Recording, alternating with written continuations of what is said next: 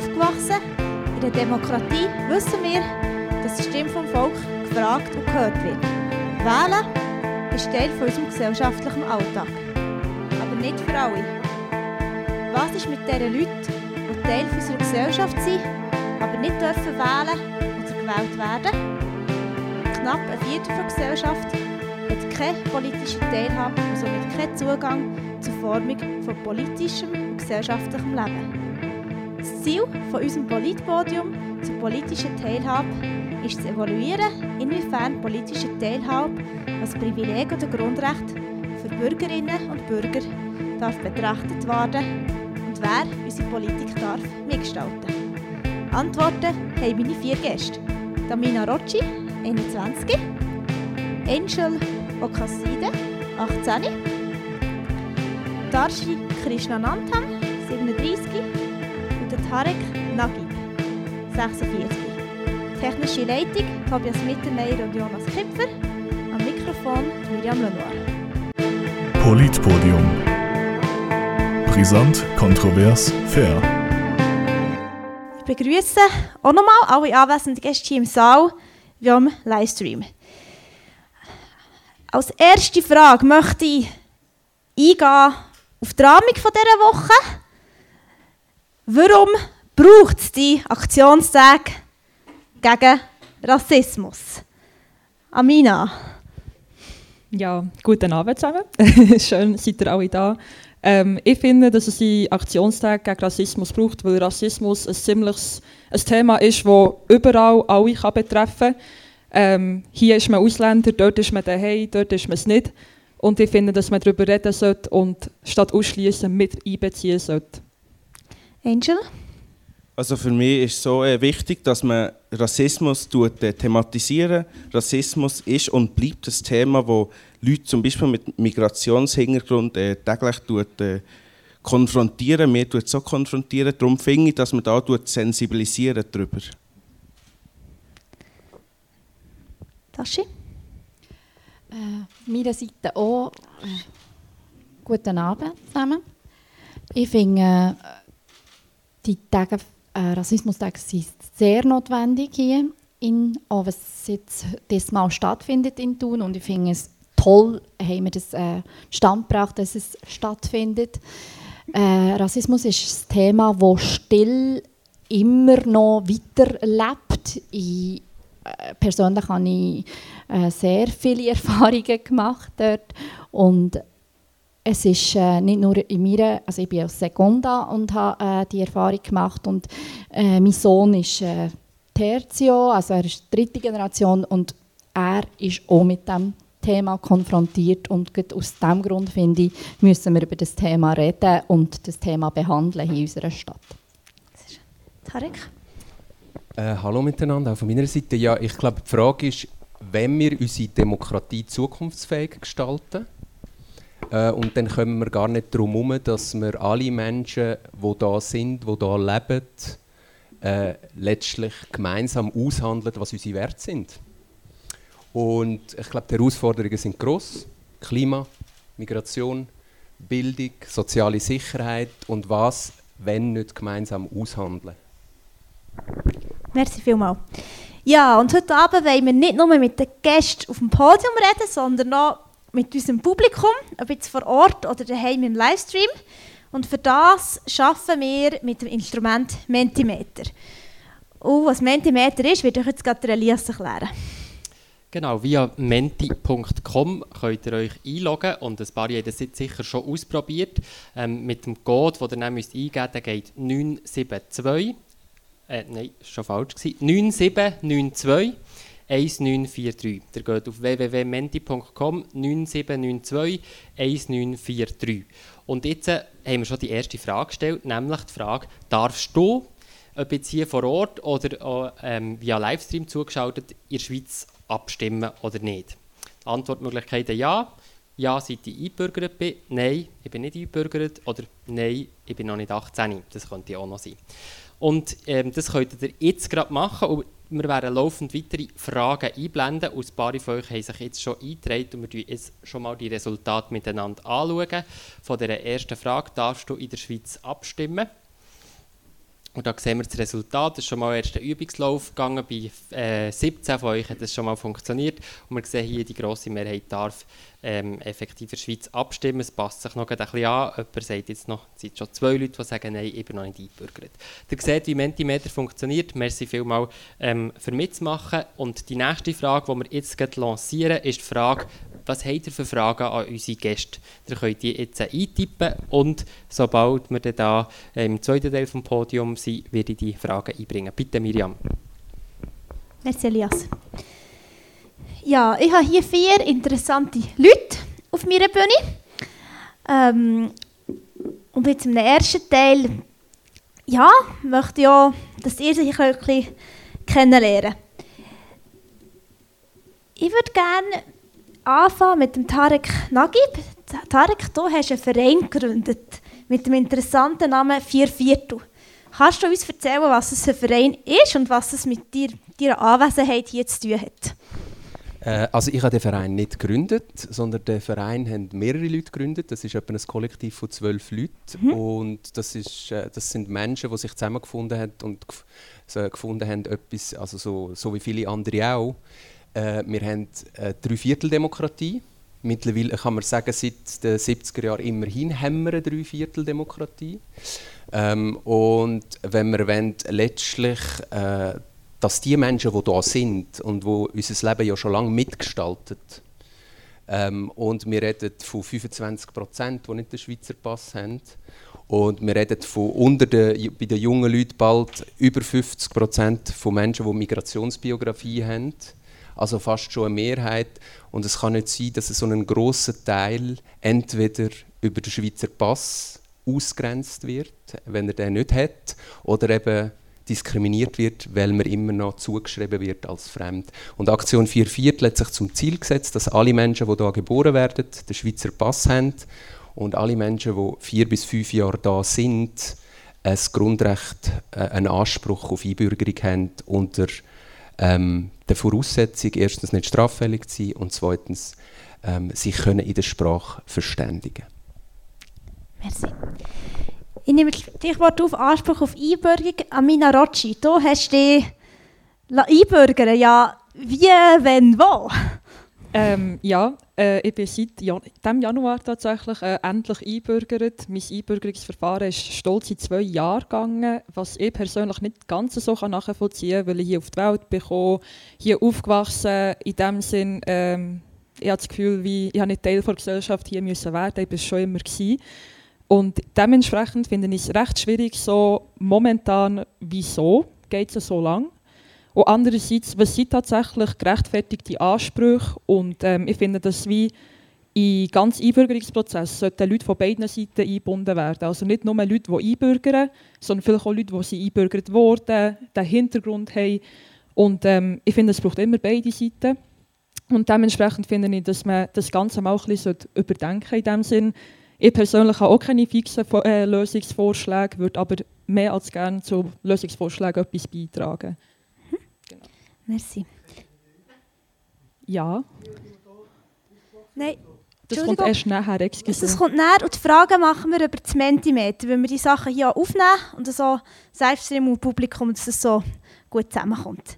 Die Fragen werde ich später rein, rein tun. Ja, Angel Okaside, du bist ein Jungpolitiker, Mitglied der SVP und ja, da erlaubt mich die Frage, was bringt dich heute Abend hierher und wie bist du als Mensch mit Migrationshintergrund zur SVP gekommen? Also zur Frage, was mich hierher bringt, ist, ähm, ich durfte miterleben, wie das ganze Verfahren ist, äh, bis zum Schweizer Pass bei meinem Vater. Ähm, der ist als Nigerianer in die Schweiz gekommen und hat den Weg durchgehen bis zum Schweizer Pass.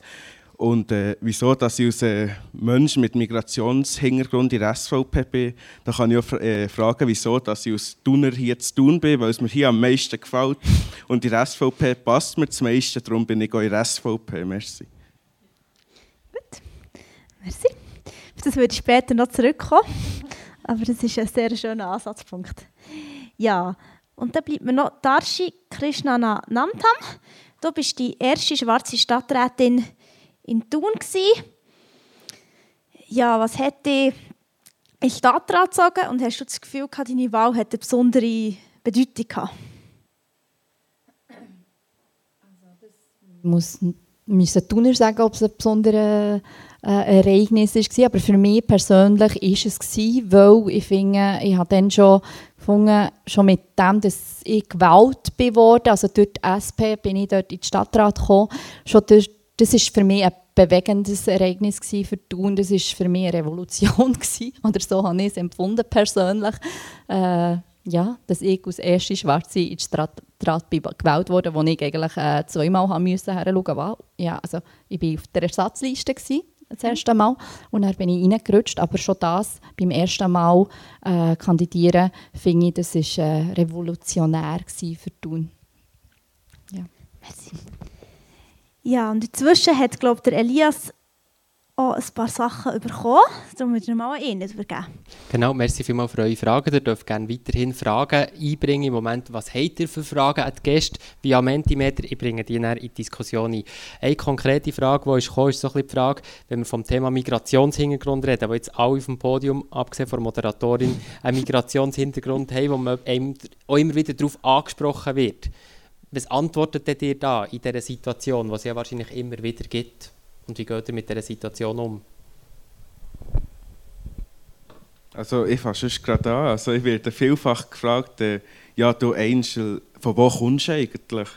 Und dann sage ich gerne, ich komme von Spiez, ist mein Heimatort und dann äh, können sie gerne nachher stöchern und stöchern, bis sie dann am Schluss sagen, dass sie im Lerchenfeld zu tun wohnen und dann sind sie aber noch nicht zufrieden. Ja, also ich muss sagen, mir geht es relativ ähnlich. So, Amina, von wo bist du? Äh, von Frutigen. Aha, steht das so auf deinem Pass? So, ich so, nein. Also jetzt mittlerweile schon, endlich. Ähm, ich bin, muss sagen, ich bin recht stolz darauf, von Frutigen zu sein. Und dann kommen so Sachen wie, ja, aber dort, ja, äh, du bist auch nicht von dort, dort in dem Sinn. Und es ist äh, schwierig, sich für sein Daheim wie müssen rechtfertigen in dem Sinn, wenn man es doch Daheim nennt und gar kein anderes Daheim kennt in dem Sinn. Ja, äh, die Frage habe ich äh, zuerst, also ich habe von Anfang an immer gesagt, ich bin ursprünglich aus Sri Lanka, aber dann habe ich mir das so ein bisschen angewöhnt, so, jetzt, wenn sie mich provozieren oder wenn sie stecheln tue ich auch zurück und dann tue ich das mal auch ein bisschen vorenthalten, so wie jetzt der Angel und Amina auch gesagt haben, habe ich immer das ein bisschen verstecken und gesagt, ja, ich bin von Thun, äh, ich bin hier aufgewachsen, ich bin fast je geboren und so. Aber äh, ich habe gemerkt, Menschen geben, nicht locker lassen, bis man sagt, von wo dass man ursprünglich daherkommt. es ist aber immer noch, ja. Ich weiß nicht, ob es traurig ist oder, oder einfach äh, Neugier ist, aber die Frage, die besteht immer noch, ja. Sagst du immer die Wahrheit auf die Frage? Ja. Ich sehe keinen Grund. Tarek, hast du uns noch Aspekte dazu? Ja, bei mir ist es ein bisschen anders. Ähm, ich sehe ja wie ein äh, stereotyper Schweizer aus. äh, und bei mir ist oft als Kind die Frage gekommen, äh, Tarek, du siehst gar nicht aus wie ein Tarek. ähm, also meine Erfahrung mit Migration ist vor allem die, ich habe ich han, ähm, eine Mehrfachzugehörigkeit, ich habe eine Geschichte. Mein Vater ist äh, unter dem Nasser eigentlich in die Schweiz gekommen, dann aus Ägypten und ich, ich habe die Lebensrealität, aber die ist mir oft abgesprochen worden. Also das ist so ein bisschen wie eine andere Seite. Und das ist eigentlich meine, meine Geschichte. Und ich habe mich eigentlich müssen reinkämpfen. Ich habe das Privileg, weiß zu sein, aber habe mich müssen reinkämpfen und sagen, hey, ich habe im Fall, meine Migrationsrealität ist auch eine Realität. Das ist so ein bisschen meine Geschichte. Ja, merci vielmals äh, für die Frage aus dem Publikum. Jetzt die nächste grosse Frage, die wir lancieren, und das sehen wir jetzt heute in den eingeblendeten Mentimeter, ähm, der auch gerade auf dem Screen, ist auch so ein bisschen die Lancierung von, vom nächsten Themengebiet. Was ist eure Meinung? Was findet ihr? Oder könnt ihr uns einstellen auf einer Skala von 0 bis 10, wie fest dass ihr dieser Aussage zustimmt? Findet ihr, dass Menschen mit Migrationshintergrund nicht genug in der Schweiz in die Gesellschaft und Politik einbezogen werden? Dann könnt ihr so ein bisschen einstellen, wie stark dass ihr dieser Aussage zustimmt. Die nächste Frage, Menschen mit Migrationshintergrund von ihrer Perspektive her sich zu wenig in Gesellschaft und Politik einmischen. Und das dritte, unsere Gesellschaft ganz generell in viele verschiedene Gruppen aufteilt sind. Das gibt uns dann auch so ein kleines Stimmungsbild, ähm, ich jetzt noch gerade nicht einblende, aber wir werden es dann im, nach der nächsten Diskussion sehen. Bitte, Miriam. Merci. Ja, ich habe persönliche Erfahrungen geteilt, dafür danke ich, weil das gibt einfach auch nochmal einen anderen Einblick. Ich erlaube mir da bei dir, Amina, ein bisschen einzuhängen beim Stichwort Frutigen. Du studierst schon zu Bern und ja, so, sagen wir so, so ein bisschen in den städtischen Kreisen würde man jetzt halt sagen, ja, Oberland, Rassismus, nicht weiße Hautfarbe.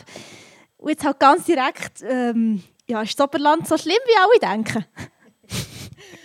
Also das Oberland ist überhaupt nicht schlimm auf einmal. Äh, es gibt nichts Schöneres als Oberländerin dort sein in dem Sinn.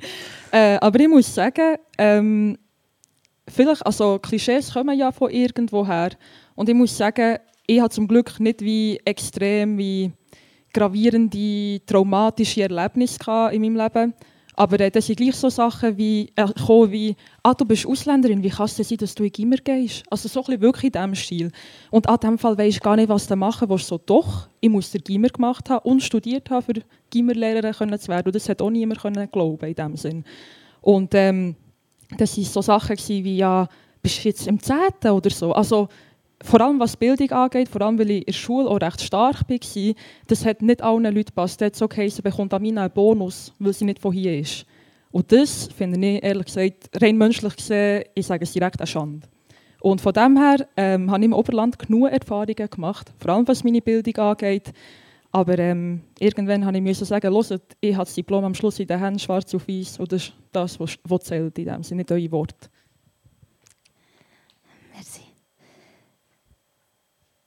Teil sein, gefragt werden, Schweizer sein.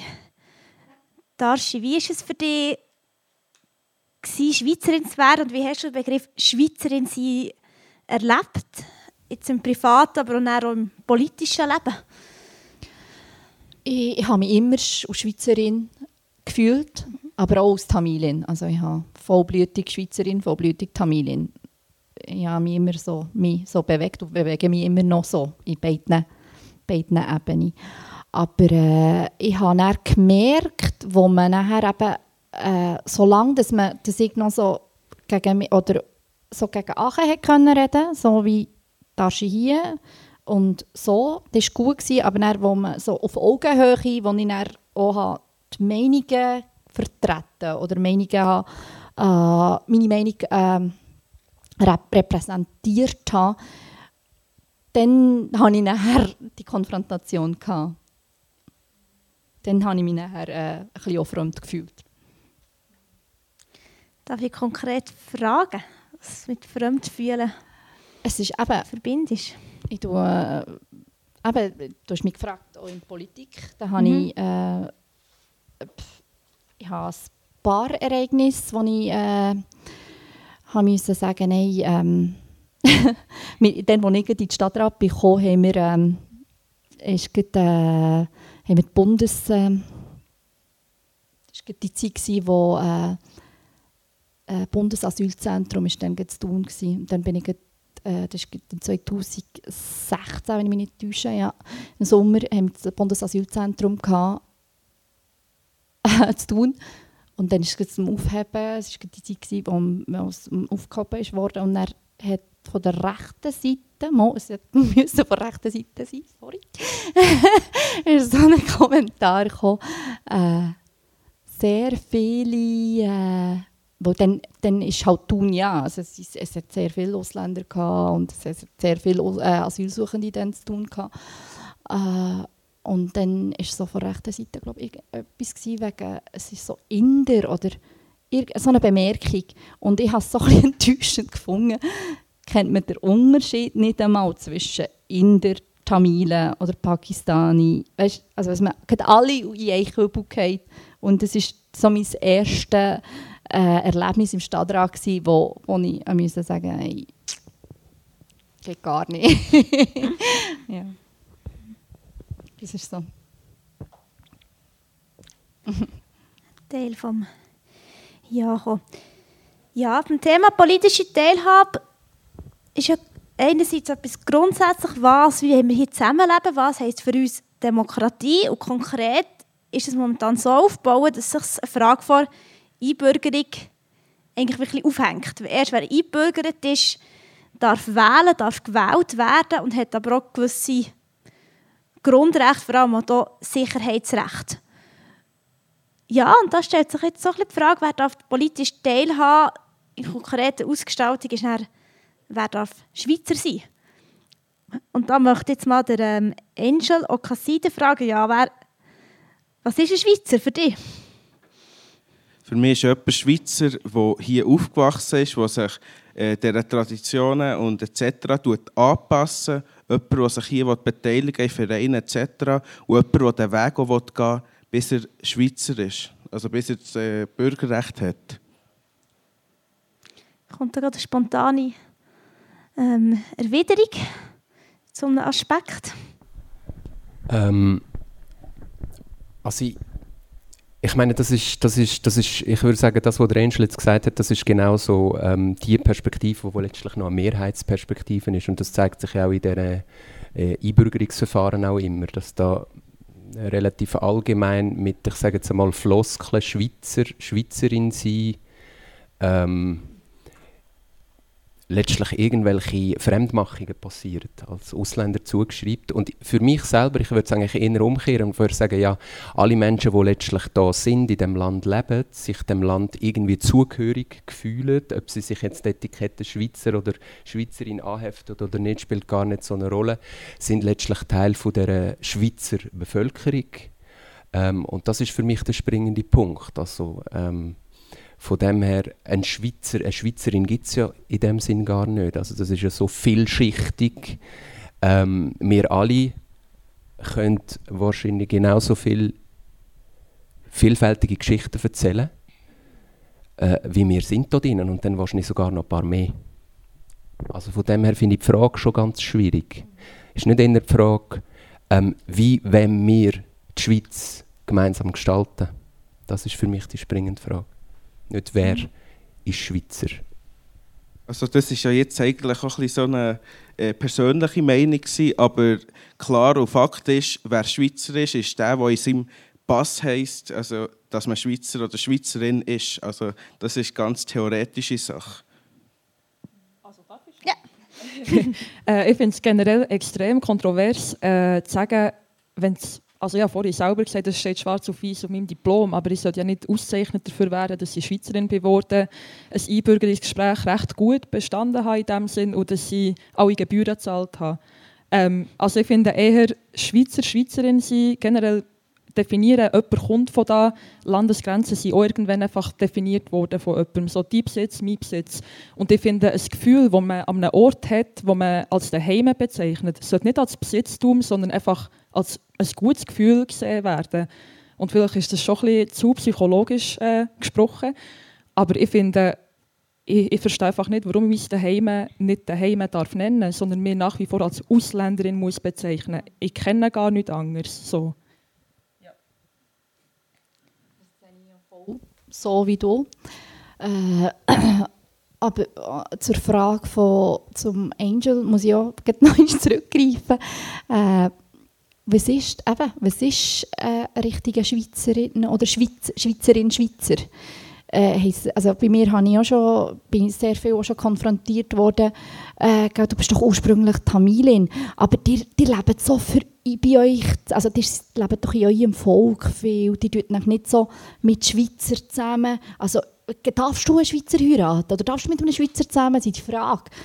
Und dann, dann heisst es, dann bin ich eine halbe Schweizerin, nur weil ich meine Kultur auch trotzdem noch lebe.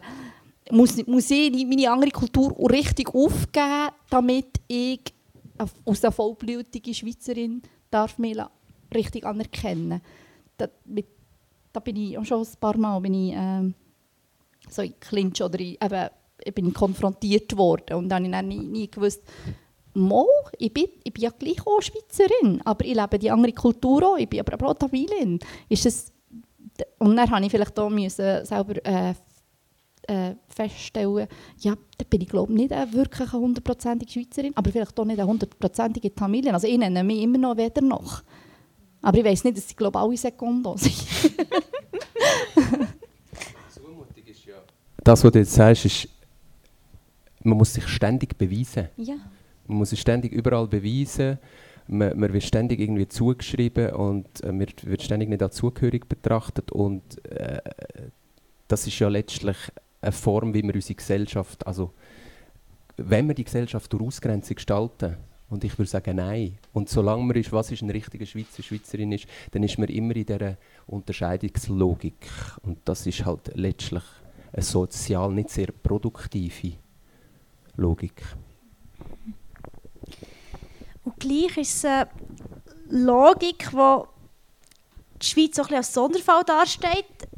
Ähm, nämlich im politischen Kontext von Einbürgerung von Ausländern von zweiter oder gar von dritter Generation. Ähm, wir haben ja eine erleichterte Einbürgerung für die Ausländer von dritter Generation. Und äh, Amina, du hast mal mit der zu tun gehabt. Ja. Kannst du kurz erklären, was das ist und wie das jetzt in der Realität funktioniert? Ja, also einfach ähm, in dem Sinn, es gibt eben die verschiedenen Einbürgerungsverfahren. Ich hatte das Glück, gehabt, dass ich genug lange hier in die Schule gehe, als dass ich nicht noch einen mega Test haben müssen machen Also ich musste nie müssen ankreuzeln, was der röste Graben ist. Ähm, was übrigens nicht alle äh, Leute, auch mit Schweizer Herkunft, äh, wissen, aber gut. Ähm, ich hatte in diesem Sinn ein Einbürgerungsgespräch, gehabt, ein Formular einreichen, was so komplett verständlich ist, von wegen Strafregister, Auszüge, Betreibungsamt etc. Ähm, was Einbürgerung an sich aber angeht, finde ich, eben, wie ich auch schon gesagt habe, dass das überdenkt, also überdacht werden in dem Sinn, weil ich einfach finde, dass ähm, das Einbürgerungsverfahren, sei es so die schwierigere Form, wo man effektiv den Test machen muss, wenn man nicht fünf Schuljahre hier gemacht hat, kann, dass ich das nicht ganz gerechtfertigt finde. Also ich, ich kenne Fälle, ähm, die sind ihr praktisch ganzes Leben hier, die haben die Lehre hier gemacht, haben hier gearbeitet, ihre Familie hier gegründet, reden frutig Deutsch wie ein Weltmeister und dürfen gleich nicht einfach Schweizerin, als Schweizerin, Schweizer bezeichnet werden. Und dann denken wir so, ja, jetzt anhand von einem Test, äh, wo man vielleicht alle Flüsse der Schweiz kennt, etc., es gibt Leute, denen sagt Aare nichts. Und die sind gleich in dem Sinn. Und von dem her, ähm, ich habe Glück mit meinem Aus äh, Einbürgerungsverfahren, finde aber, dass ich noch weitgehendere Kriterien, rein auf der menschlichen Ebene, schon viel länger erfüllt habe, als dass ich noch extra ein Gespräch hätte müssen haben, wo ich muss beweisen muss, so, ja, ich bin ein guter Mensch, ich darf Schweizerin sein. Also überdenken, reflektieren, ich finde, das fehlt einfach. Also wenn du von Frutigen kommst, Frutig-Deutsch redest und nicht weißt, was da ist, dann bist du eigentlich selber die schuld, dass du den Schweizer Pass nicht bekommst. Ja, also es gibt auch Leute, äh, also ich rede jetzt nicht Leute, die von Frutigen kommen und die Aare nicht kennen, sondern Leute, die vielleicht von anderweitig kommen. Ich habe im Studium die verschiedensten Leute kennengelernt, sei es aus dem Aargau, sei es äh, Thurgau, sei es Tessin. Alle möglichen Kantone sind äh, bei uns an der Uni schön. Also ich finde es mega schön, dass wir so einen Austausch haben untereinander. Und dann hat es so, ah, diesen Berg kenne ich gar nicht und diesen Fluss kenne ich gar nicht. Von dieser Stadt habe ich noch nie gehört. Und dann bin ich so, du im Fall. Also ich kenne Leute, die sich nicht als Schweizerin und Schweizer dürfen bezeichnen, die Orte vielleicht nicht kennen, aber je nachdem auch kennen. Aber das macht sie gleich nicht zu Schweizerinnen und Schweizer. Und dann denke ich mir so, hey, Flüsse und Leute, die im Parlament stehen, das kann sich jeder auswendig merken.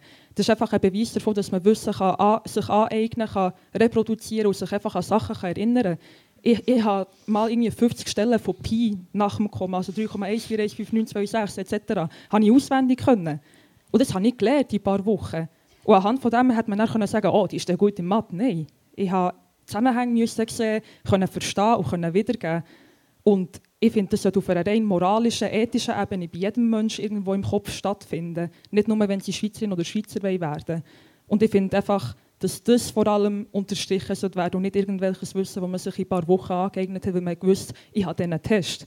Also funktioniert bei der Autoprüfung auch genau gleich, aber die Autoprüfung ist nicht ein, ein Ausdruck, wo man sich zustimmt, weil man irgendwo hergehört, so, sondern weil man es halt gelernt hat. Ja, wie kann man denn moralisch, ethisch aufzeigen, dass man Schweizer ist oder dass man so das Recht hat, die, die, die Demokratie mitzugestalten? Hat da jemand eine spontane Idee.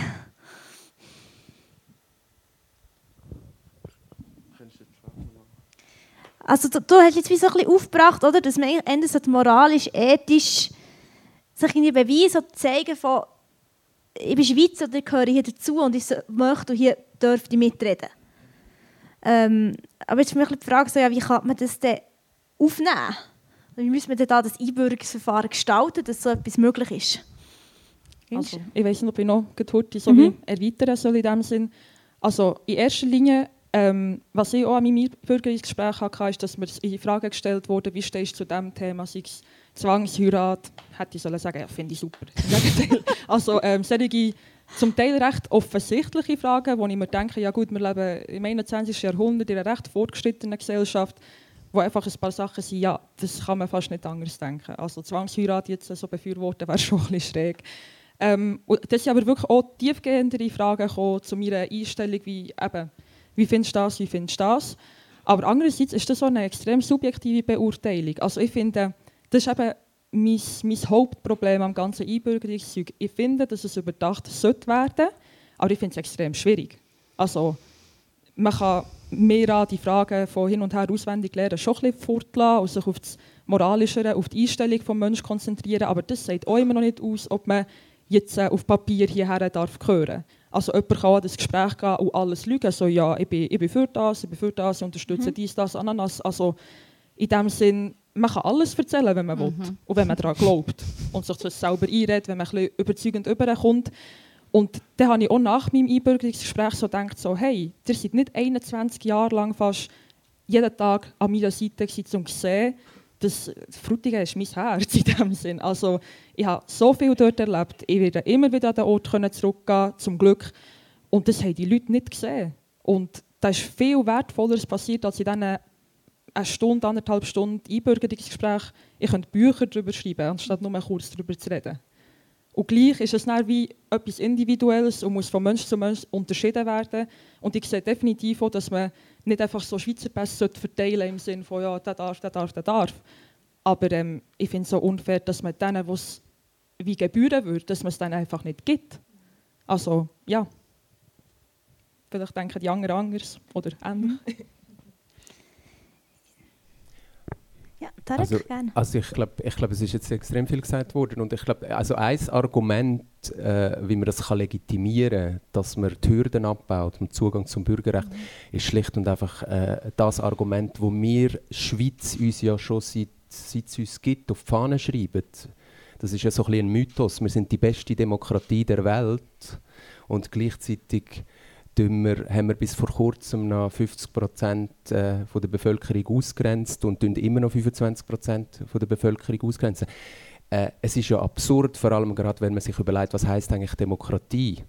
Also quasi äh, die Herrschaft der Beherrschten sage ich jetzt einmal plopp. Also all die, die letztlich betroffen sind von Entscheid wesentlich, sollen auch, sollen auch können darüber mitbestimmen. Und ich glaube, das ist das demokratietheoretische Argument. Und das andere ist, ja, ich meine, das ist ja auch so eine große Erzählung. Wir, äh, wir, also wir, wir Schweiz sind ja nicht eine quasi ethnisierte, sondern wir sind eine Willensnation. Also, wir sind eine Nation von Vielfältigkeit, wo der Wille hatten, dass wir sagen, dass wir gemeinsam zusammenstehen. Und, es gibt, äh, und, und die Vielfalt, und die könnten wir ja auch ernst nehmen. Und wir haben ja die Vielfalt schon längst. Also es ist überhaupt nicht konstruktiv, wenn wir die Vielfalt nicht gleich teilhaben lassen. Also irgendwann fliegen uns sonst die Sachen um die Ohren und das, das hilft uns ja nicht weiter.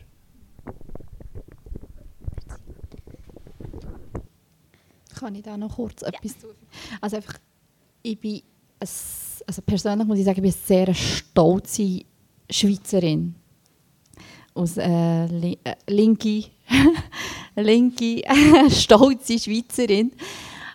Aber, und ich finde, alle Länder sollten sich eigentlich an unserer Demokratie, ein, also da können sie eine Scheibe ab, abschneiden, also wie, wie die Demokratie hier lebt. Aber wiederum, was jetzt die Hürde ist, ihre Einbürgerung, da sind wir noch sehr viel hinten, drin. Weil da die, die linke Seite tut ja schon seit Jahren plädieren wir ja, was, was der Schweizer Pass, jedes Kind, das hier auf die Welt kommt, ein Schweizer Pass sollte, oder ein Schweizer oder eine Schweizerin sollte sein. Und ich, ich habe das Gefühl, da müssen wir noch Jahre äh, noch uns dran setzen und machen. Aber eben, in vielen Seiten sind wir, Sachen sind wir vorbildlich, sind wir sehr vorbildlich auch für andere Länder, aber eben in dieser Seite, in dieser Hinsicht ist noch viel zu machen und ich habe das immer, also das verstehe ich persönlich nicht, was ein Kind, das hier geboren wird, was es nicht automatisch Schweizer ist und eine Schweizerin ist. Vielleicht müssen die Frage stellen, warum sind wir eigentlich so ausgrenzend? Also das Schweizer Bürgerrecht ist ja eines europaweit von den ausgrenzenden und höchsten Hürden. Und ähm, das ist schon eine springende Frage, dunkt mich. Und, und dort gibt es halt schon, ähm, dass letztlich in der Schweiz eben nicht ein, äh, ein multikulturelles Staatsbürgerschaftsmodell gelebt wird, sondern ein assimilatorisches. Also es ist irgendwie wie bei uns eingeschrieben, dass letztlich ähm, der Schweizer Pass zu bekommen, ist ein Geschenk, wo man am Schluss überkommt, weil man fließig war, ähm, was auch immer, also für was auch immer fließig ist. Ich meine, ich tue nur mal ein Beispiel, ein Beispiel nennen, wie absurd das, äh, das eigentlich ist. Also eine, eine alleinerziehende Frau äh, macht das Gesuch um den Schweizer Pass. Sie hat einen, einen, einen Sohn mit einer Behinderung, äh, muss für den selber schauen ähm, und kann als behinderungsbedingt ist das sehr aufwendig und kann deswegen nicht voll arbeiten. Sie hat phasenweise sechs Jobs gehabt, von 45 Prozent insgesamt und ist gleich noch von der Sozialhilfe abhängig gewesen. Ähm, also sie hat sich im Prinzip x-fach mehrfach bewiesen, wenn man den Beweis überhaupt, also es ist sowieso ein, äh, absurd, das zu beweisen. Und am Schluss wird ihr der Schweizer Pass verweigert, weil sie dazu mal nicht mehr von der Sozialhilfe abhängig war, aber noch Schulden hat müssen zurückzahlen.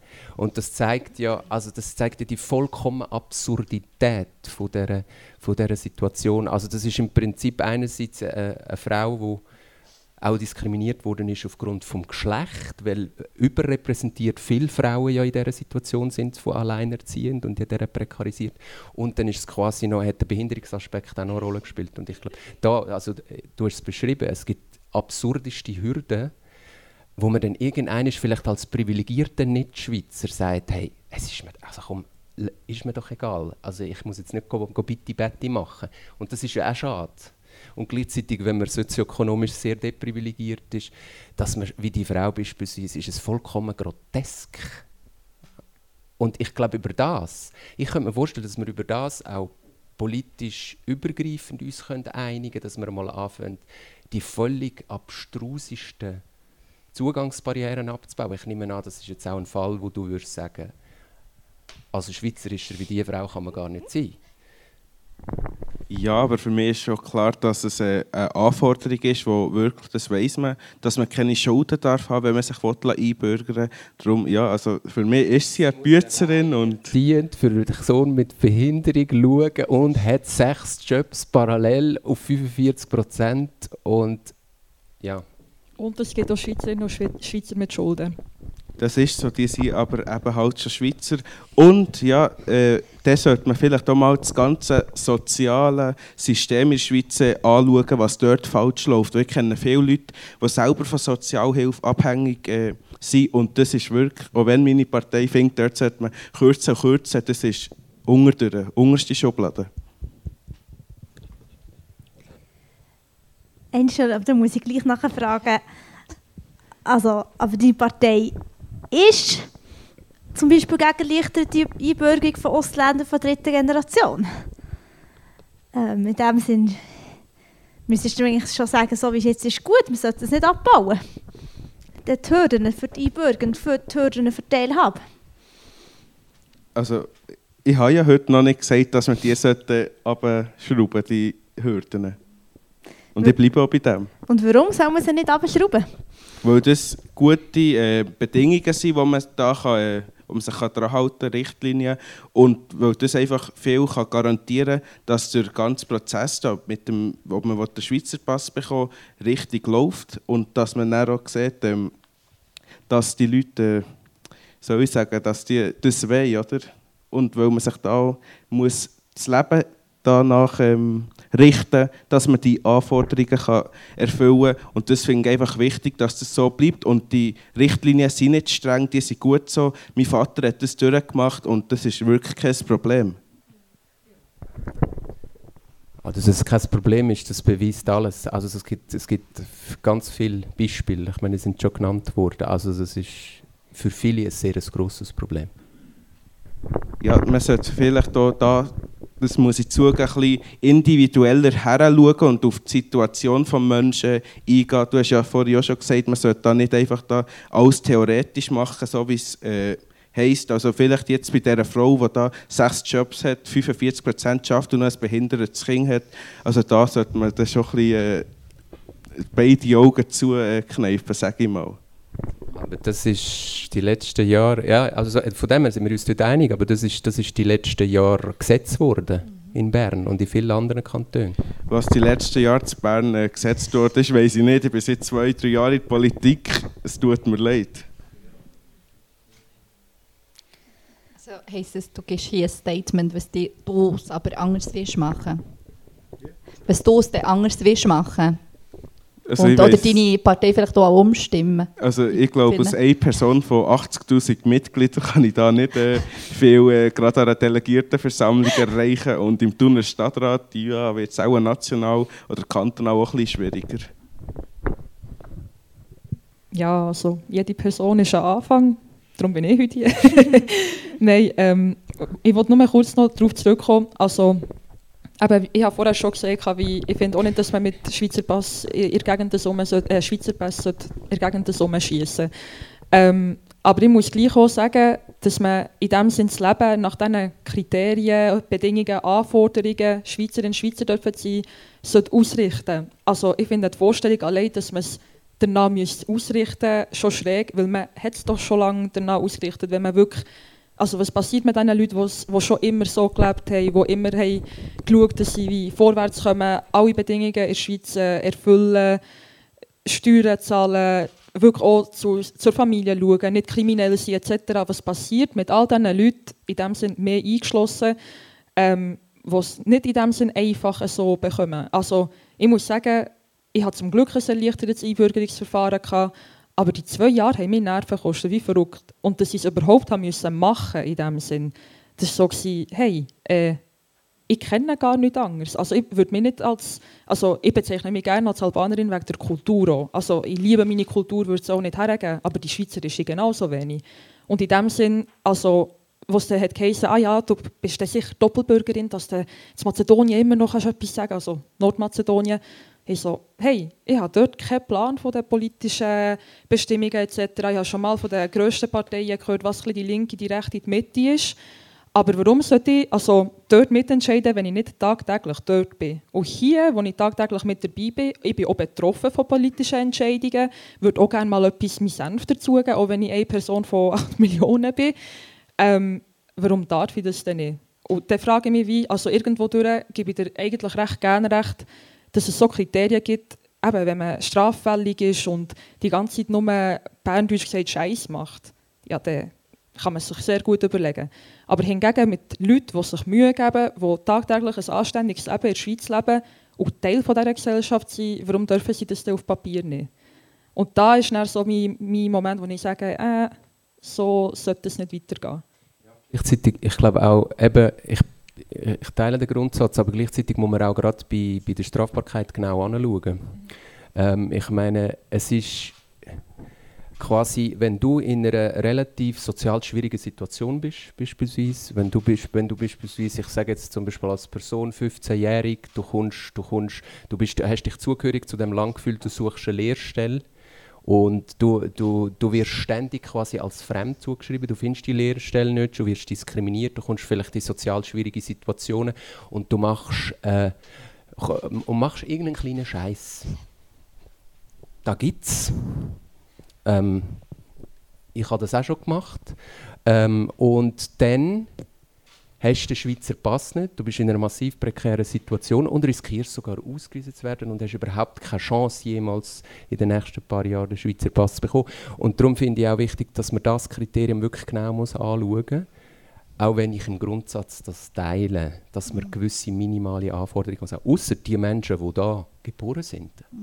Also, Da bin ich Da muss dir. ich auch noch schnell etwas äh, dazu sagen. Ich bin in der Einbürgerungskommission bin ich zu tun. Und äh, wegen wenn man so ein Dossier bekommt, schaut man zuerst immer, was hat so negative Punkte wo man kann die, die Person fast so wie bloßstellen? Die Person kommt dort rein, also ich weiß es ja selber am eigenen Leib, wie, das ist, ein ähm, Einbürgerungsgespräch, da bin ich glaube dann mal 17 oder knapp 18 gewesen, bin ich mit meiner Familie dort reingekommen. Und da bin also um ehrlich zu sein, ich darf es glaube hier sagen, meine, äh, meine Familie ist dann also wir waren fünfköpfige Familie, ich und der Bruder sind eingebürgert worden und meine Eltern und meine jüngere Schwester ist abgelehnt worden im Einbürgerungsgespräch äh, aufgrund von Deutschkenntnis. Und Josh äh, mit dem Argument, ja, du bist ja noch klein, kommst näher neu mit den Eltern. Und ich weiß noch ganz genau, meine Mami hat dann alles aufgeschrieben. Ich heiße, ich koche Rösti, ich, äh, äh, meine Kinder gehen hier zur Schule äh, etc. Und dann sind sie beim zweiten Mal sind sie dann einbürgert also, ist genehmigt worden. Und als ich in der Einbürgerungskommission war, äh, kommt so ein junger Herr und dann schaut man auf seinem Dossier schon, schauen, ah, er hat mal im Migros Gipfel geklaut. Also seid mal ehrlich. Tut nicht mal ein Schweizer Kind etwas weg in seinen jungen Jahren. Aber nein, nein, er kommt, es ist sicher, eben, wir sind vor zwei vor SP, zwei vor SVP, er ist noch vor Grünen und sind wir eben so eine so eine Haufen Menge und dann kommt so eine Person und ich habe mich dann immer so, so wieder, wie kann mitfühlen, wie fühlt sich die Person, so wirklich wie nackt abgezogen oder, von, von dieser Haufen und nachher tut man immer auf die negativen Punkte drauf sprechen, äh, du hast mal mit 15 oder mit 14 hast du, also, ey, was soll das, oder? Und das habe ich selber dann auch bin ich konfrontiert worden, weil ich in der Übergründungskommission drin war. Und auf so Kriterien kann man doch nicht gehen, dass du eine Schweizer oder eine gute Schweizerin bist. Also, also da muss ich Darsti 100% recht geben. Also ich habe schon mal äh, einen Schleckstängel oder so geklaut und das sollte also eigentlich auch der Schweizer, Schweizer Ja, eben, das sollte auch genommen werden, aber ich, ja, wenn es wirklich so ist, dass wegen so Sachen ähm, Leute ähm, die Einbürgerung verwehrt bleibt, dann ist es lächerlich, muss ich sagen. Also ich wollte da nicht... Äh, eine falsche äh, Aussage machen. Ich sage nicht, es ist dieser Person verweigert worden, die Schweizer Pass. Aber einfach, dass man auf so Punkte schaut, finde ich schon einfach ist peinlich, oder? Also ja, da muss man jetzt so differenzieren, ob jetzt jemand irgendwie ähm, angeklagt ist worden oder angezeigt ist worden wegen Körperverletzung oder dann halt wegen einem Gipfel, den man klaut. Also ich finde, da sollte man eben wieder individuell bei jedem Menschen darauf schauen, wie das genau war. Aber ja, jetzt so wegen einem Täfeli, wegen einem Ketschgummi oder so, da, das kann man auch noch zwei, drittes Mal machen. Aber ich glaube, genau das, ich glaube, das, was du sagst, wir können wahrscheinlich ganz viele einzelne Fälle ausgraben, wo du genau so fändest. Das ist absurd. Und das ist ja das Problem. Die ganz vielen Einzelfälle sind eben nicht Einzelfälle, sondern es sind eben letztlich ganz, ganz viele Fälle. Und äh, es gibt, es gibt gute Studien, die sagen, je, je direkt demokratischer ein Einbürgerungsverfahren ist, desto diskriminierungs- und willküranfälliger ist es. Also das ist gut. Also ich meine, bis, vor zwei, bis 2004 hat man ja noch können in gewissen Gemeinden an den Urnen abstimmen Also ich weiß gar nicht, man hätte einen Zettel bekommen, hat vielleicht über die IV-Revision und die neue Mehrzweckhalle abgestimmt und gleichzeitig hat man noch drei Menschen vor sich gesehen und die Religion ist noch drauf gestanden, die sich zur Einbürgerung gestellt haben.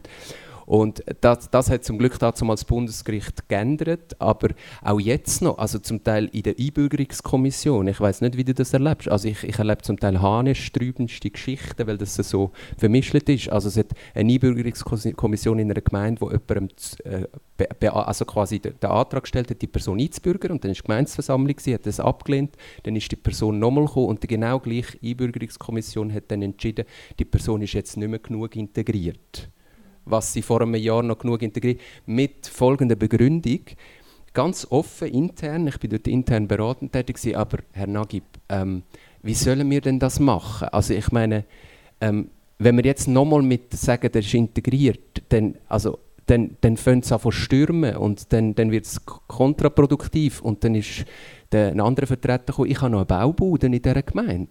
Ich verliere meine Mandate wenn ich jetzt den nochmal bringe. Und ich glaube, es geht jetzt gar nicht um den Einzelfall, sondern es zeigt, dass wir auch ein, wir haben ein Verfahrensproblem wir haben ein Verfahrensproblem, wo wir auch darüber nachdenken müssen. Und das fände ich schon einmal wichtig, dass man das irgendwie auch so ein bisschen politikübergreifend irgendwie versucht, ehrlich anzuschauen. und das sind eben nicht Einzelfälle. Angel? Ja, also ich weiß nicht, ob objektiv das richtige Wort ist, aber ich finde, man sollte das gerne objektiv anschauen und ähm, es ist auch die Anforderung an die Personen, die das Verfahren äh, durchführen, dass es sachlich gemacht wird und dass man es auch fair macht. Und äh, in diesem Fall war es wahrscheinlich einfach nicht fair. Gewesen. Und ich finde, also, eine gewisse Professionalität sollte man von diesen Leuten schon, Mandatsträgerinnen, auch äh, können, sollen erwarten. Erwarten von dem Bauunternehmer nachher 20% weniger Aufträge zu haben, ist das eine gute strukturelle Lösung. Also ich wollte jetzt nicht, jetzt nicht auf dem Einzelfallbeispiel anfragen. Also ich würde jetzt vielleicht konkret, ich würde dafür plädieren, dass wir, dass wir nicht, mehr, nicht mehr quasi in politisch gewählten Gremien entscheiden. Aber ich weiß nicht, das würde ich ehrlich gesagt deine Meinung sehr interessieren, weil du sehr erfahren bist.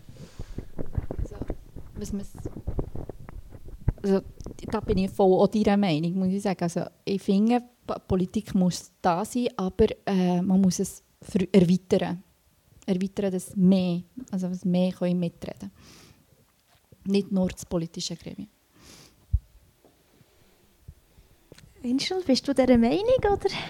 Also ich bin eigentlich zufrieden, so wie es momentan ist. Ich denke, die Einbürgerungskommissionen sind gut besetzt. Es sind zwei von SP, wie du hast gesagt, zwei von SVP, zwei von den Grünen etc. dabei. Und ich denke, das ist eigentlich recht fair ähm, ausgeglichen und sollte so äh, weiterhin bestanden bleiben. Also vielleicht kann ich mich da kurz einmischen. Ähm, ich finde insgesamt die Aufteilung auch ganz wichtig von den Parteien her, aber andererseits muss man auch anschauen, nicht jeder individuelle Mensch ist auch einverstanden mit, also vollumfänglich einverstanden mit den Ansichten der Partei. Also ich könnte der SP, SP sein, könnte aber die und die Meinung von der SP gar nicht so gut finden und gleich bin ich Teil davon. Und dann kommt es auch auf einen Menschen drauf an, der da hockt, je nachdem, wie er die Interessen vertritt und wie nicht. Und ich finde es ganz wichtig, dass wenn auch bei dir da mega cool, du hast das selber auch schon durchgemacht und kannst schon aus eigener Erfahrung reden, du weißt, wie sich der Mensch da vor dir fühlt.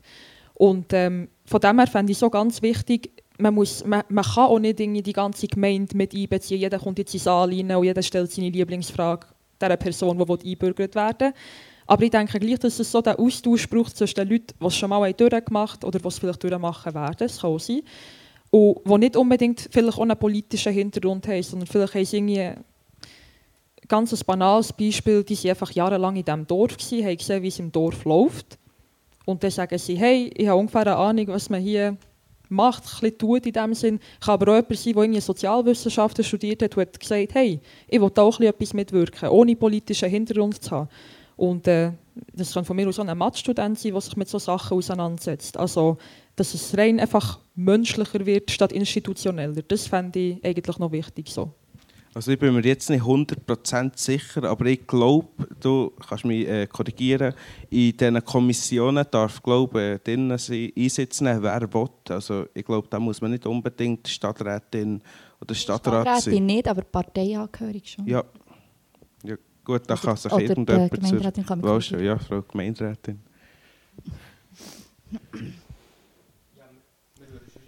Ins Mentimeter hineinschauen, ähm, was wir da für Ergebnisse haben bei diesen drei Fragen. Wir haben ja gefragt, äh, ob ihr findet, dass Menschen mit Migrationshintergrund in der Schweiz genug einbezogen werden. Und da sehen wir so ein bisschen, wie die Verteilung ist. Ähm, dass doch jetzt hier die Mehrheit findet, äh, Menschen mit Migrationshintergrund sind eben nicht genug in die Gesellschaft und in die Politik einbezogen. Umgekehrt ähm, ist so ein bisschen in der unteren Mitte, wo man doch auch sagt, ja, vielleicht könnte man sich auch noch ein bisschen mehr einbringen, auch von Seiten Menschen mit Migrationshintergrund. Und ganz generell findet doch auch eine Mehrheit tendenziell recht stark, dass unsere Gesellschaft stark in Gruppen aufteilt ist. Ich möchte vielleicht auf Grundlage von dieser, diesen drei äh, Statements so ein bisschen Diskussion hineingeben, neben Einbürgerungsthema und auch neben dem Stimmrecht, wie kann man denn generell ähm, Menschen mit Migrationshintergrund und Menschen ohne Migrationshintergrund miteinander in Debatte bringen, eine Gesellschaft sein, wo eben die Vielfalt ähm, kann gelebt werden kann. Was meint ihr dazu? Finde jetzt äh, allgemein auch schon die Leute, die einbürgert sind, also wir sind ja recht viel mit Migrationshintergrund, die schon einbürgert sind. Die Frage ist auch, sind wir denn alle auch politisch aktiv? Tun wir uns an politischen Bewegungen uns, äh, äh, beteiligen? Tun wir abstimmen? Schon dort fängt ja auch an. Es, bei mir ist die Frage nicht nur bis zur Einbürgerung, zum Beispiel ich repräsentiere, also zum Beispiel bei der tamilischen Diaspora, da habe ich immer müssen sagen, hey, geht, abstimmen. Oder mit mir habe ich so einfach äh, das, äh, den ersten Schritt gemacht bei immer, habe ihnen äh, alles übersetzt, wie tut man ein Kuvert auf, ein Abstimmungskuvert und da hat dann so, es gibt viele, die noch nie ein, so ein Kuvert haben aufgetan. Und dort, finde ich, auch sollte man ansetzen. Nicht, nicht, also wir nicht nur plädieren bis zur Einbürgerung, also was man einbürgert wird. Klar, das ist unser höchstes Ziel, dass, die äh, erleichterte Einbürgerung und dass alle sollten einbürgert werden. Aber auch wir mit Migrationshintergrund, die einbürgert sind, was tun wir? Und da habe ich, habe ich Gefühl, wir sind ja Parteien, alle Parteien haben Verantwortung, was so eine Willkommenkultur äh, besteht. Das sind so solche wie wir uns, äh, wie Do Angel, was jetzt SVP hat willkommen geheißen und er durch die auch Leute mit äh, äh, weißt, Niger nigerianischer Herkunft und so auch anspricht und ihnen das erklärt. Und sie, also ich finde, da, das ist, das ist, das, das ist noch so ein sehr grosses Anliegen von mir und das habe ich auch wirklich, bin ich, dem Anliegen bin ich auch nachgegangen, auch in der Politik selber. Also ich habe, äh, das ist für mich ein sehr gutes, äh, sehr grosses Anliegen weil es eben die Bevölkerung von dort, wo ich herkomme, eigentlich so auch interessiert für die, die Politik hier. Das war ähm, ein sehr grosser Ansatz von mir. Und das, das, das, ich, das ist, äh, glaube auch eine Lösungs- äh, oder dort, das ist auch die Richtung, die ich finde, sagt das so ein bisschen. Ja. Tarek? Ich glaube auch, wir, können, wir müssen eigentlich einfach unseren Mythos Willensnation ernst nehmen. Ähm, wir müssen einfach letztlich anerkennen, dass Migration schon lange passiert ist und weiterhin passiert. Und es wird auch weiterhin passieren. Und letztlich auch anerkennen, dass wir als, als ganze Gesellschaft ähm, dann stärker werden, dann wohlständiger, dann zufriedener werden, Potenzial, wenn wir auch versuchen, all die, die Vielfältigkeit von der Erfahrung auch letztlich einzubinden auf allen Ebenen. Und da ist eben die Willensnation gar nicht so ein schlechter, schlechter Gedanke. Wir müssen den Willen da haben und ich glaube, da kann man auf verschiedenen Ebenen dann, dann anfangen. Ich meine, es ist ein Paradox.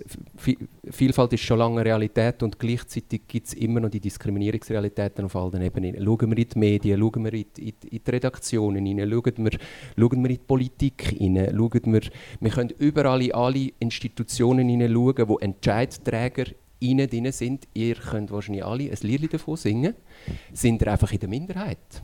Dort, wo, wo, wo letztlich entschieden wird, ist man in der Minderheit. Und ich glaube, wie gelingt es als Gesellschaft zu anerkennen und zu verstehen? Und ich glaube, da braucht es auch wahnsinnig Erklärungsbedarf. Und da sind wir leider seit der Schwarzenbach-Initiative in den 70er Jahren ein bisschen auf einem falschen Pfad, ähm, wo es vor allem um das Wir und die anderen gegangen ist. Und da braucht es einfach einerseits den Mut anzuschauen, ja, lass uns das gemeinsam gestalten. Das heißt auch, dass möglichst viele Menschen mit dieser Mehrfachzugehörigkeit auch in den Entscheidpositionen drin sind. Also darf ich noch auf die Frage von äh, Elias zurückkommen, ähm, wie dass man sich in diesen äh, Gesellschaftsgruppen ein bisschen besser kann, ähm, vereinen sage ich mal. Ich glaube, da ist ein sehr gutes ähm, Beispiel, gerade ein Verein, ein Sportverein, ein Tanzverein etc., dass man sich da auch ein bisschen mehr begegnen kann und äh, attraktive Begegnungszonen hier zu tun, das Generationentandem. Hier kommen viele Leute miteinander zusammen. Ich denke, das ist auch schon eine sehr wichtige ähm, Integrationsmaßnahme. Und so kann man den Graben ein bisschen zwischen den, der Graben, ja, ich, ich sehe den Graben auch, kann man den ein bisschen ähm, aufheben. Ja, also von mir aus kann man den Graben einfach so beim Zubetonieren. ja, also ich finde es auch ganz wichtig, wie du gesagt hast, äh, sich in Vereine einbringen und so. Und das gehört ja irgendwie ein bisschen dazu, habe ich das Gefühl, wenn man im Kindergarten ist, ja, ich gehe jetzt in FC oder in meinem Fall, ich gehe tanzen effektiv. Ähm, und auch generell, ich meine schon, wenn man hier auf die Welt kommt, dann geht man hier in die Schule etc., man ist ständig umgeben von Leuten, die auch von da sind, die auch zu diesem Kreis gehören etc. Und ähm, ich kann durchaus auch verstehen, wenn es für einen Menschen vielleicht persönlich einfach schwierig ist, sich sozial einzubringen, weil man vielleicht nicht darauf klarkommt, wenn mega viele Leute umeinander sind und uh, hier und da. Also es gibt ruhigere Leute, es gibt lautere Leute. Aber ähm, ich habe das Gefühl, durch das, dass man verschiedene Angebote schafft, sei es politische, hobbymäßige etc., dass man immer alle Leute ein bisschen zusammenbringen kann. Und ich bewundere euch zum Beispiel mega, ihr bringt euch da ein, ihr seid effektiv in einer Partei dabei. Und ich finde auch, dass man den Leuten Mut machen sollte, so, sich politisch äh, zu beteiligen. Ich für meinen Teil habe mega lange das Gefühl gehabt, oh nein, du bist Ausländerin, du darfst da gar nichts sagen im Fall. Du darfst da nicht in einer Partei. Die haben das Gefühl, hä, Albanerin in ihrer Partei. Äh, was hat sie da verloren in dem Sinn? Also ich habe das Gefühl, man muss den Leuten einfach mal beibringen, was bedeutet es, was könnte es für dich persönlich bedeuten und was kannst du dagegen machen, sei es mit Migrations- oder ohne Migrationshintergrund. Und ähm, ich finde einfach aufklären und Mut machen. Das ist so etwas äh, Essentielles, so meiner Meinung nach entweder zu fest im Hintergrund passiert oder einfach noch zu still ist generell. Das kann man von mir aus auf ein Plakat schreiben, so bring dich ein, du bist Teil davon. Also zeig es doch auch und nütze es, dass du Teil davon bist. Und vielleicht auch denen Mut machen, die letztlich zur Mehrheitsbevölkerung gehören. Habt keine Angst vor Vielfalt, sie ist eh schon lange da. und bauen eure Zugangshürden ab. So, so und da muss man halt schon sagen, und ich, ich richte das jetzt wirklich nicht an sich, dass wir, sondern seit, wir haben seit Anfang 90er Jahren einfach einen ziemlich schwierigen Diskurs. Und der macht nicht Mut, sondern der macht vor allem Angst. Und so müssen wir uns auch nicht wundern. Das wäre schon, ich glaube, die Aufgabe von jungen PolitikerInnen. Angel? Also du komm doch gerade in die SVP, also wir nehmen dich weit bist. weil du darfst dich einbringen und ähm, wir sind ja Fan davon, wenn man sich einbringt. Unsere äh, Parteitüren stehen offen für dich, wenn ich das gerade so darf sagen. Frauen können den Club vor allem gut brauchen, oder? Also wir haben genug Frauen, es dürfen gerne mehr sein, also uns kommt es auch nicht ganz auf das Geschlecht drauf an. Wir sind einfach froh, wenn es Mitglieder gibt und wenn sich Leute für die richtige Partei entscheiden. Wenn wir jetzt vom Thema Entscheiden reden, wir haben beim Thema äh, Mentimeter noch eine neue Frage lanciert, wo ihr wieder könnt abstimmen könnt. Das ist dann so ein bisschen die Schlussabstimmung quasi. Und nämlich die Frage, was sagt ihr zum Stimmrecht für Ausländerinnen und Ausländer ganz generell? Also nicht äh, national, kantonal, also einfach so ganz generell, was ist eigentlich euer persönlicher Zugang dazu?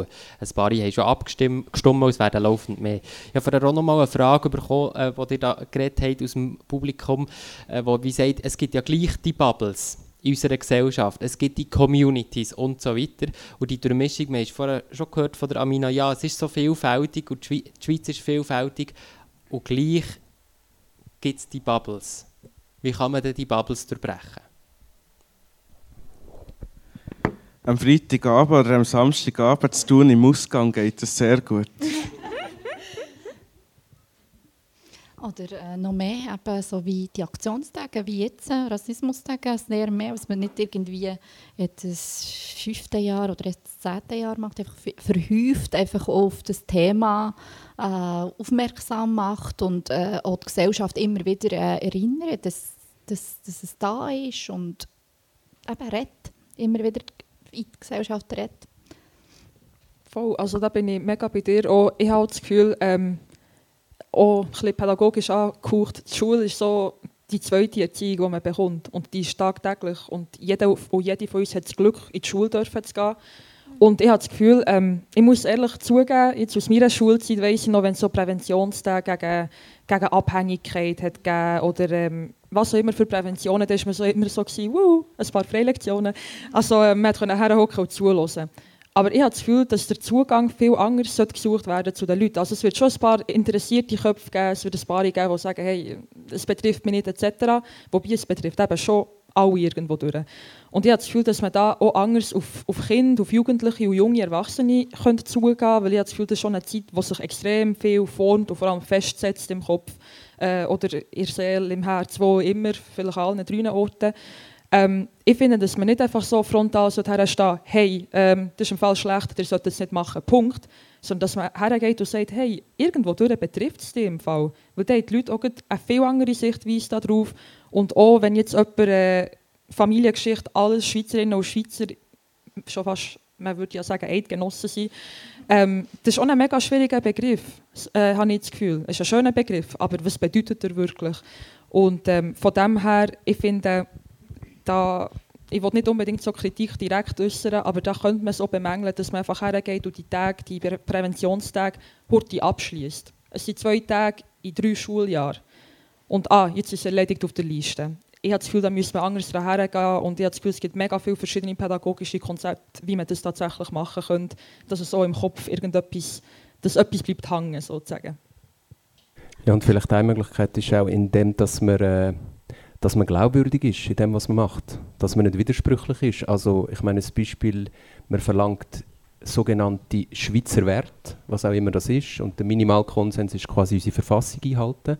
Und gleichzeitig gar nicht jetzt aus rassistischer Absicht oder so schafft man ein Minarettverbot 2009 in die Verfassung. Also verstoßt eigentlich gegen die eigene Verfassung. Und es geht mir jetzt nicht um die Diskussion Minarettverbot oder nicht, sondern es geht mir um die Diskussion, wie schafft man es im politischen Diskurs, und da meine ich nicht nur Parteien, auch glaubwürdig zu sein. Also wenn man mit ihr müsst irgendetwas leisten. Wenn man schon das ihr und wir auftut und müsst irgendetwas leisten, dann muss man auch bereit sein, umgekehrt eben nicht widersprüchlich zu sein. Und das sind wir leider oft. Und dadurch, und vielleicht das Beispiel nur schnell ein bisschen zu konkretisieren, illustrieren, ich meine, der große Kampf von muslimischen Communities, so vielfältig sie sind, und wir reden von, wir reden von, von, von der liberalen Muslimin, wo eigentlich fast schon Agnostikerin ist, bis zum erzkonservativen Muslim, ähm, der Kampf, wo die alle gleichzeitig geführt sind, ja, was heißt das jetzt für uns als Muslimen in der Schweiz?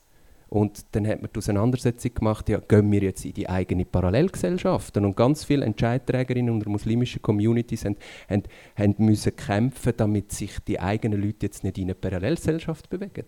Und ich glaube, das, das ist gemeint, dass man nicht widersprüchlich ist.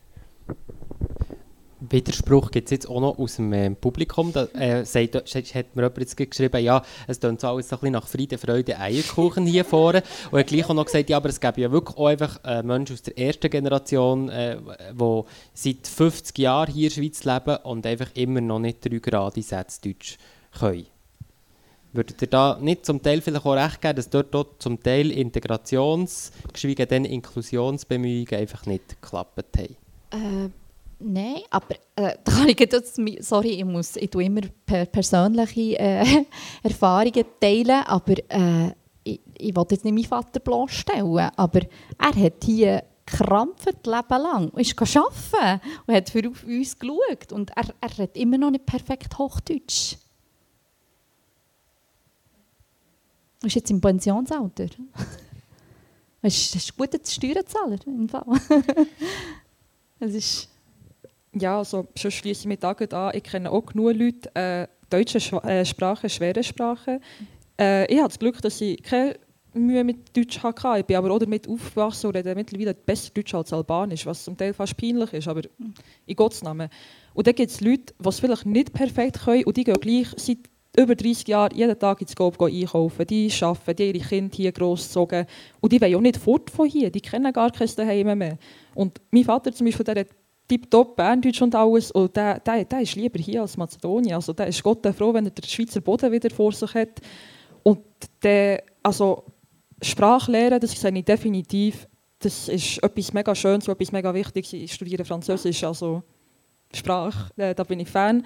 Aber ähm, das he heisst auch nicht, dass man nicht dazugehört. Also, ich habe das Gefühl, es ist essentiell, für überhaupt weiterzukommen. Also man muss sich auch vorstellen, wenn ein Ausländer, eine Ausländerin per Definition in die Schweiz daher kommt, der muss sich einfach mal zurechtfinden Der kann kein Wort Deutsch im besten Fall, vielleicht ein Hallo, guten Tag und Merci. Und äh, Merci ist nicht mal Schweizerdeutsch, also es wäre eigentlich Französisch, aber eben. Und dann kommt man daher und muss sich zurechtfinden. Und dann kann mir jemand nicht erzählen, dass eine Person, die 50 Jahre da gewohnt hat, keine drei geraden Sätze Deutsch kann reden kann. Irgendwie sind sie doch die 50 Jahre klar gekommen. Also offensichtlich hat es funktioniert. Also hier geht es eigentlich nicht darum, ob man klarkommt, hier geht es ganz klar um Integration. Und man kann sich in Vereine einbringen, die Sprache lernen. Und es halt nicht geht, also dann denke ich, ist das so äh, aus persönlicher Sicht irgendwie etwas schiefgelaufen bei der Integration. Vielleicht ist schief gelaufen, dass Integration falsch verstanden wird. Nämlich, dass man äh, von den anderen ständig irgendetwas erwartet und von sich selber nicht. Also, dass man von den anderen erwartet, dass sie ein bestimmtes Sprachniveau erreichen, dass sie möglicherweise eine bestimmte Religion hat oder auf eine bestimmte Art kleidet oder nicht kleidet. Apropos, es gibt ein paar Fälle, wo man zum Beispiel äh, abgelehnt worden ist, Leute, weil sie mit den Trainerhosen durchs Dorf laufen. Also nur die Absurdität. Und umgekehrt ist man nicht bereit, sich als Mehrheitsgesellschaft zu integrieren. Integration in der sozialen Frage ist eigentlich ein gesamtgesellschaftlicher Prozess. Und in dem Fall würde ich auch sagen, ist Integration ist Abbau von willkürlichen, ungerechten Hürden. Das ist auch Integration. Aber Tarek, also, wer soll sich jetzt integrieren? Die Schweizer oder die Ausländer? Bitte? Gegenseitig. Gegenseitig. Angel, was meinst du zu diesem Statement? Ja, also gut, die Schweizer müssen sich natürlich auch anpassen, aber im Grunde genommen müssen sich schon die anpassen, die hierher kommen, vor allem an der Kultur. Was heisst das konkret? An welcher Kultur? Oder wie tut sich die zeigen? Ja, ein gutes Beispiel ist jetzt so äh, das äh, Verhüllungsverbot von SVP. Wenn man nach dem leben also dann hat man sich auf jeden Fall von mir aus gesehen auch schon integriert und an unsere Kultur angepasst. Darf ich Ja. schnell sagen, Ja. ich finde den Begriff unsere Kultur halt auch mega schwierig. Excuse.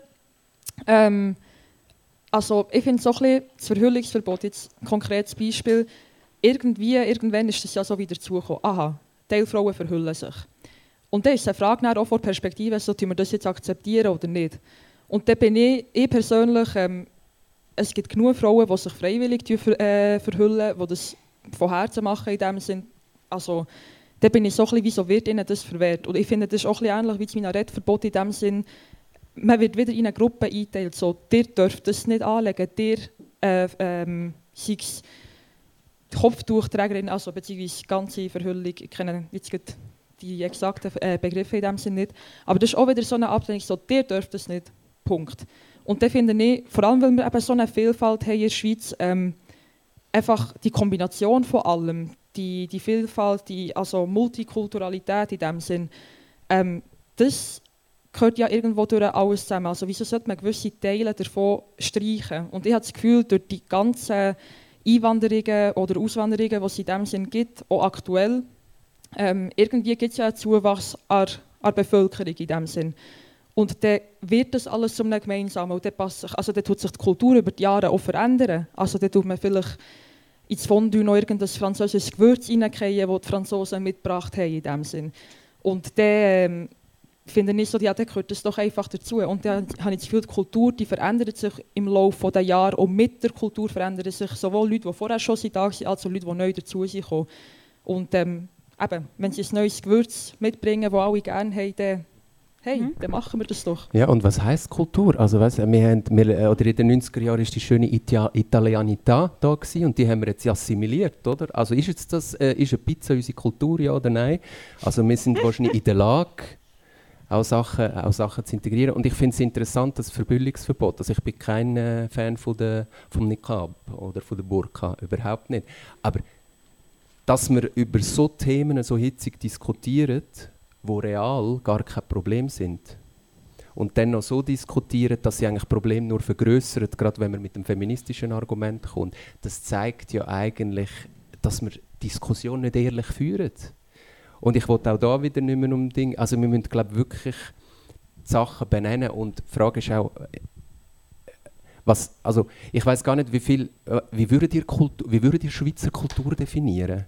Indem, dass man sich Grüezi sagt oder, oder indem man sich die Hand gibt oder was ist? Ich, ich scheitere immer wieder daran, ganz ehrlich. Auch wenn ich mich da daheim fühle. Ja, ich bin da geboren, ich bin da aufgewachsen.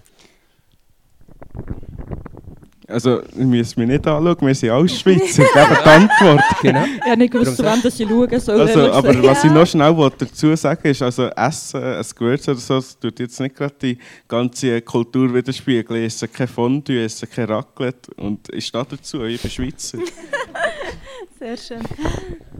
Ja, also da bin ich, also von die Raclette bin ich nicht einverstanden, aber sonst Sachen, äh, die ich vielleicht nicht jeden Tag esse, in dem Sinn, äh, ja, und ich bin gleich auch Schweizer, das fühlt sich mega gut an, das so können zu sagen. Es ist übrigens ein anderes Gefühl, seit ich den Schweizer Pass habe. Ähm, insgesamt, ich habe das Gefühl, Kultur ist auch so ein bisschen das, was man persönlich daraus macht, äh, wo man perso persönlich, die persönliche Würze in dem Sinn gibt. Ähm, ich habe aber auch ein mega grosses Problem mit dem Begriff Kultur. So, was gehört denn jetzt alles dazu? Also, ich würde auch im Traum nicht Grüezi sagen, ich würde Grüßig sagen. Und da kann man dann schon äh, auf kantonaler Ebene kann man sagen, oh nein, äh, Berner.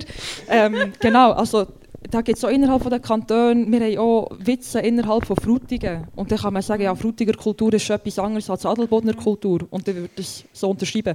Aber ähm, es ist mega schwierig und extrem individuell, habe ich auch das Gefühl. Vielleicht könnte man da fragen, was brauchen wir denn? Wenn wir die Idee haben von Demokratie und von demokratischem Zusammenleben, dass wir abstimmen über Themen und nicht einfach es von oben durchdrücken, ist die Frage, was, was brauchen wir denn für eine Kultur? Was brauchen wir für eine Wertvorstellung, dass unsere Demokratie in 50 Jahren auch noch funktioniert? Wir brauchen, eine, wir brauchen eine ehrliche Streitkultur. Und das können wir nur zusammen machen. Also sollen auch alle volle Recht haben. Angel, hast du eine Idee, was man braucht, dass die Schweiz funktioniert? Ja, es gibt viele Sachen, die die Schweiz braucht, dass es funktioniert. Es braucht einen siebenköpfigen Bundesrat, das Parlament etc. Aber ähm, noch gerade äh, etwas anderes, was mir vor deinem Kopf ist, jetzt muss ich gerade das Löchersee äh, stopfen. Äh, Gott, ist es. Nein. Ich komme gerade nicht mehr drauf, ich werde dann noch mal zurückkommen. Hm? noch ein bisschen denken und äh, langsam zum Resultat von Mentimeter ähm, kommen, wegen dieser Frage, wegen dem Stimmrecht für Ausländerinnen und Ausländer, wo dann sicher auch spannend wäre, was der äh, Tarek auch noch dazu sagt zu diesem Thema. Ähm, da haben wir jetzt das Resultat, dass doch jetzt heute Abend da sehr viel äh, grundsätzlich sehr positiv sind in diesem Anliegen gegenüber. Ähm, ja, vielleicht fragen den Tarek, ähm, warum ist das äh, Thema Stimmrecht für Ausländerinnen und Ausländer auch vor Aktion 4 Viertel wirklich so ein äh, grosses Thema und wie konkret äh, möchtet ihr das angehen? Also das Thema ist kein Thema von Aktion 4 Viertel. Stimmrecht für Ausländerinnen. Also Aktion 4 Viertel ist ganz klar ähm, da für eine gleichwertige Teilhaberschaft zum, zum, zum Bürgerrecht. Ich kann meine persönliche Meinung dazu nehmen, was ich zum, zu, zum Ausländerinnenstimmrecht halte. Ich glaube, es gibt, es, gibt, es gibt viele Menschen, die gar nicht wollen, die den Schweizer Pass nicht wollen, aus unterschiedlichen Gründen. Vielleicht sind es nur vier Jahre in der Schweiz und gehen wieder. Ähm, oder vielleicht wollen sie schlicht einfach nicht. Und ich glaube, es muss möglich sein für die Menschen, die hier auch leben, über eine gewisse Zeit, dass sie trotzdem können politisch partizipieren können, ohne dass sie den Schweizer Pass haben und nur für die. Aber, der Schweiz aber Ausländerinnenstimmrecht ist für mich kein Ersatz für das Bürgerinnenrecht. Ja, also da bin ich eigentlich recht einverstanden. Ich finde, man sollte nicht jetzt noch zusätzlich den Begriff Ausländerinnen-Stimmrecht einführen, sondern ähm, sich auf das Bürgerrecht, das schon existiert, beziehen in dem Sinn, weil ähm, ein mega grosser Unterschied schlussendlich. In die Gesellschaft muss man sich so oder so integrieren, sei es in der Schweiz, sei es in Italien, sei es irgendwo in Kuala Lumpur. Also es kann überall funktionieren und es sollte auch überall funktionieren. Und dementsprechend finde ich jetzt so, also warum sollte man da jetzt noch differenzieren? Man macht dann gleich einen Abstand, so, ihr seid Ausländer, ihr stimmt auf eine andere Art und Weise ab als wir äh, Stimmrechtswürdige, äh, in dem Sinne Schweizerinnen und Schweizer. Und ähm, ja, da finde ich es unnötig, dass man noch einen Begriff dazu muss tun. Also ich finde es definitiv, oh, sorry, haben die gerade verklüpft. äh, ich finde es, ich, da sind wir auch mal gleicher Meinung. Also ich finde, ähm, das Ausländerstimmrecht, ja, das sollte wirklich nicht äh, so durchkommen. Und es ist keine Integrationsmaßnahme, sondern das, was man bekommt, wenn man sich vollkommen integriert hat und dann auch die Schweizer oder Schweizerin werden, also das Bürgerrecht bekommen und dann auch die Rechte und Pflichten wahrnehmen, die man in der stärksten Demokratie der Welt hat. Ausländerstimmrecht, also ich bin voll dafür, also das merkt man glaube ich, aber was bringt aber das Stimmrecht für die Ausländer, wenn aber ihre, ähm, ihr Aufenthalt aber hier nicht sichergestellt ist? Da, da kommen wir ja dann wieder zurück, da, da sind wir da wieder beim vereinfachten Einbürgerungs Verfahren. Dort. Also, ich finde, das, das sind zwei Sachen.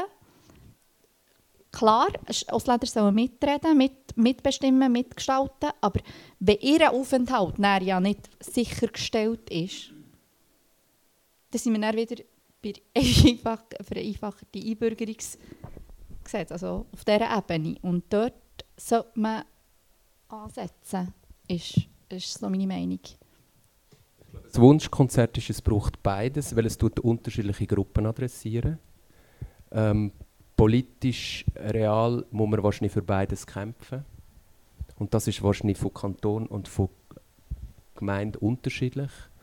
Aber ich bin ganz klar auch für das Ausländerinnen-Stimmrecht, nämlich für die, die eben noch kurz da sind oder, über, wo, oder wo den Zugang nicht haben dann zum Bürgerinnenrecht. Von dem her, ja. Also vielleicht muss ich da auch noch korrigieren. Also der Ergänzen stimme ich euch auch eigentlich komplett zu.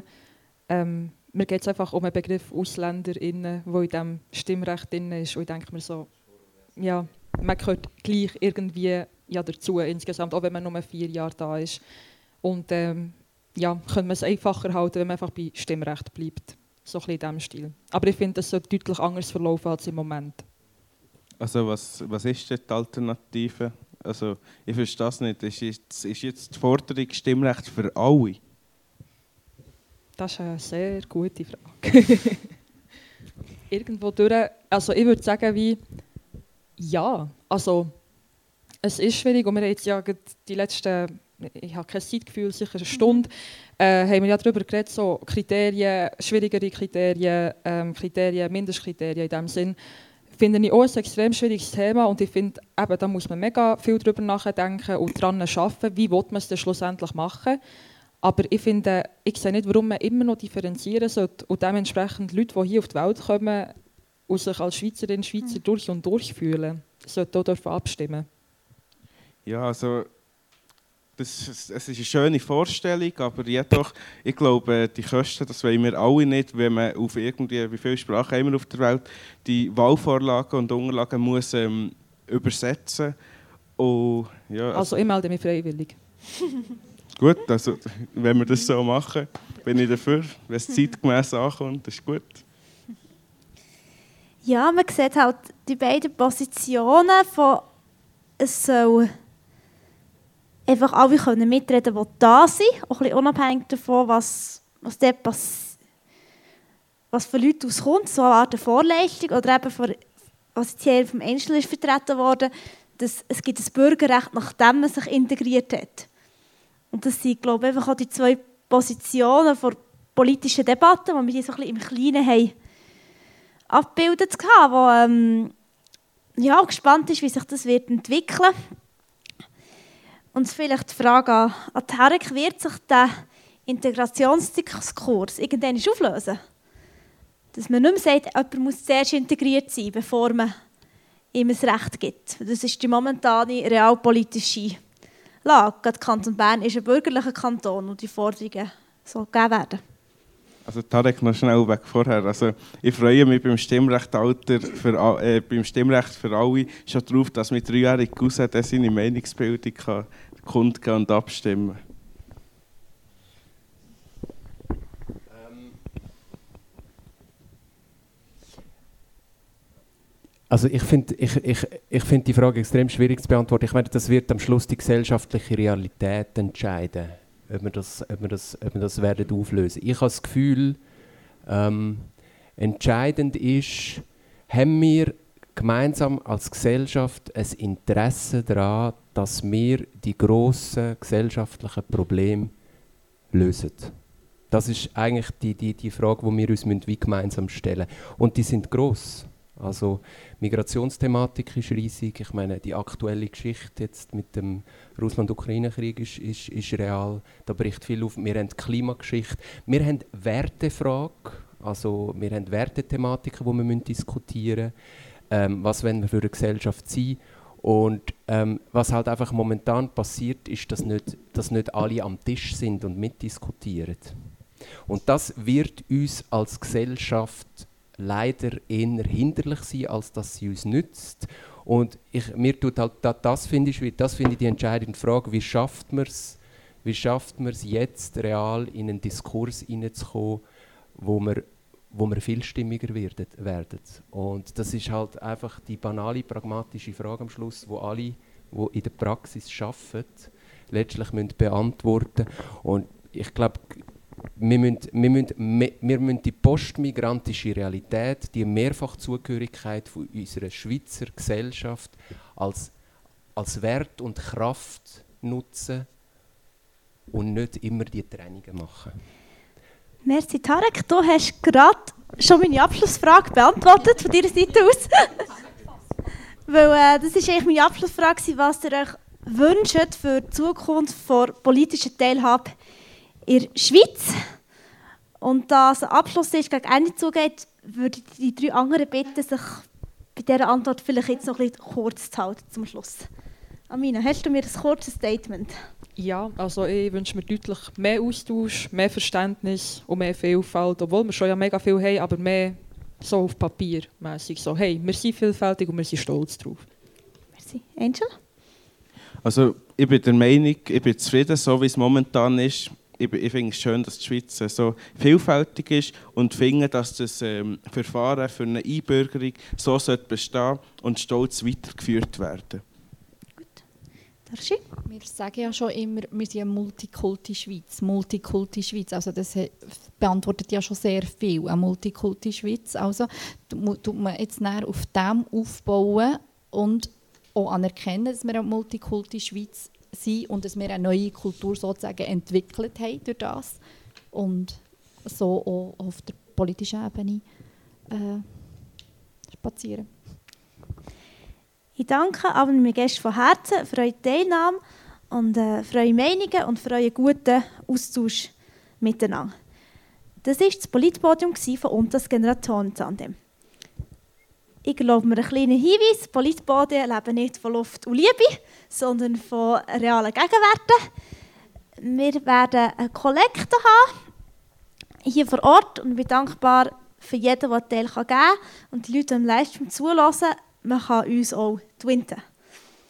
Die Technik von heute Abend ist von Tobias Mittenwey gemacht worden und Jonas Kipfer. Am Mikrofon Elias Rüegsecker und Miriam Lenoir. Politpodium. Brisant, kontrovers, fair. Im April warten auf euch weitere Politpodien. Am Mittwoch, 1. April, reden wir über die Organspende. Sollen alle automatisch Organspenderinnen und Spender sein, außer sie sagen explizit Nein? Oder geht es zu weit? Am Mittwoch, 6. April, reden wir über das neue Bundesgesetz über Filmproduktion und Filmkultur, auch bekannt als Lex Netflix. Die Podien finden im Gymnasium Thun statt und sind auch via Livestream zu sehen. Diskutiert mit! Alle Podien vom Untersgenerationen-Tandem könnt ihr online nachschauen und nachhören auf www.generationentandem.ch.